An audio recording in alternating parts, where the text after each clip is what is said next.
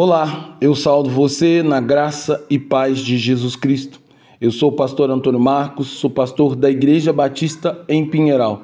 E hoje, pela bondade e misericórdia do Senhor, eu quero compartilhar com você a palavra de Deus, na esperança de que essa palavra abençoe a sua vida e fortaleça a sua fé.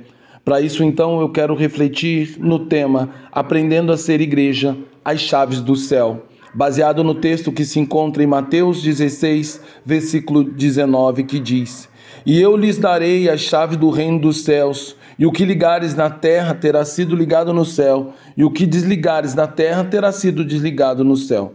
A cada palavra dita pelo Senhor Jesus aos primeiros discípulos, os quais está dando origem à igreja, o povo escolhido do Messias, somos surpreendidos com todos os privilégios e responsabilidades que estão sobre ela, a Igreja, por causa da misericórdia e bondade do Deus Pai e da graça salvadora de Jesus Cristo, Deus Filho.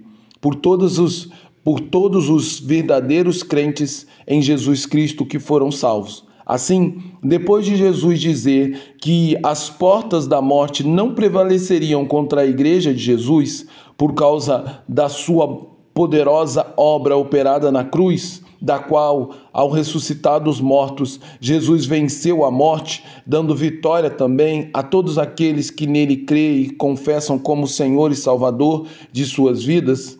Agora, Jesus diz: E darei a chave do reino dos céus.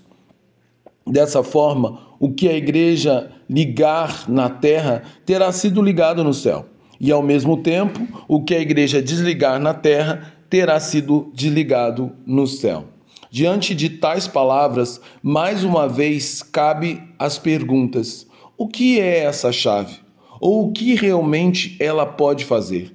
Assim, uma vez mais, somos levados a concluir que essa chave não pode ter sido entregue a uma única pessoa de forma que apenas um único indivíduo desfrute de tamanho poder e dessa grande responsabilidade, porque a mesma linguagem é usada em Mateus capítulo 18, versículo 18, mas ali a referência não é um, a um único indivíduo, mas sim à liderança da igreja.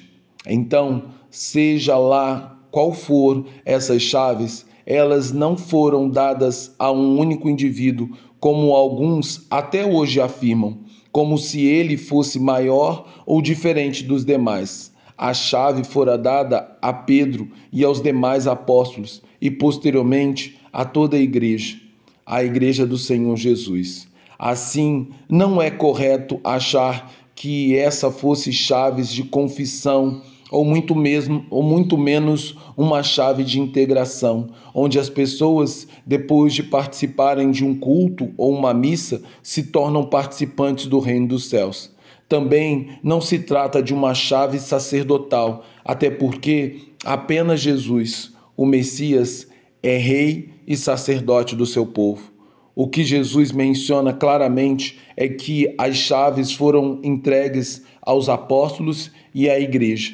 Assim, a chave do céu que foi dada à igreja é a poderosa mensagem do Evangelho de Cristo, a qual o apóstolo Paulo denominou na carta aos Romanos como o poder de Deus para a salvação de todo aquele que nele crê, em Romanos 1,16. Pois o Evangelho é a única coisa cujo poder é capaz de ligar uma pessoa ao céu, assim como é capaz de ligar o incrédulo ao inferno porque estes, ao rejeitarem o amoroso convite divino para o arrependimento dos pecados e, consequentemente, a fé na obra de Jesus, o qual o verdadeiro Evangelho anuncia ao mundo através da igreja, se tornam é, dignos de receber a condenação do inferno, porque rejeitar o Evangelho é rejeitar o amor de Deus, e não há nada que possa nos salvar a não ser o amor de Deus expresso no Evangelho. Por isso, a chave do céu não foi entregue apenas nas mãos de Pedro ou apenas de um determinado líder religioso. Mas elas foram entregues a toda a Igreja de Cristo espalhada na face da terra, com o objetivo de que as portas do céu estejam abertas para muitas outras pessoas e, ao mesmo tempo, milhares e milhares de pessoas sejam livradas do grilhões da morte e da condenação do inferno por causa do poder salvador da santa mensagem do Evangelho.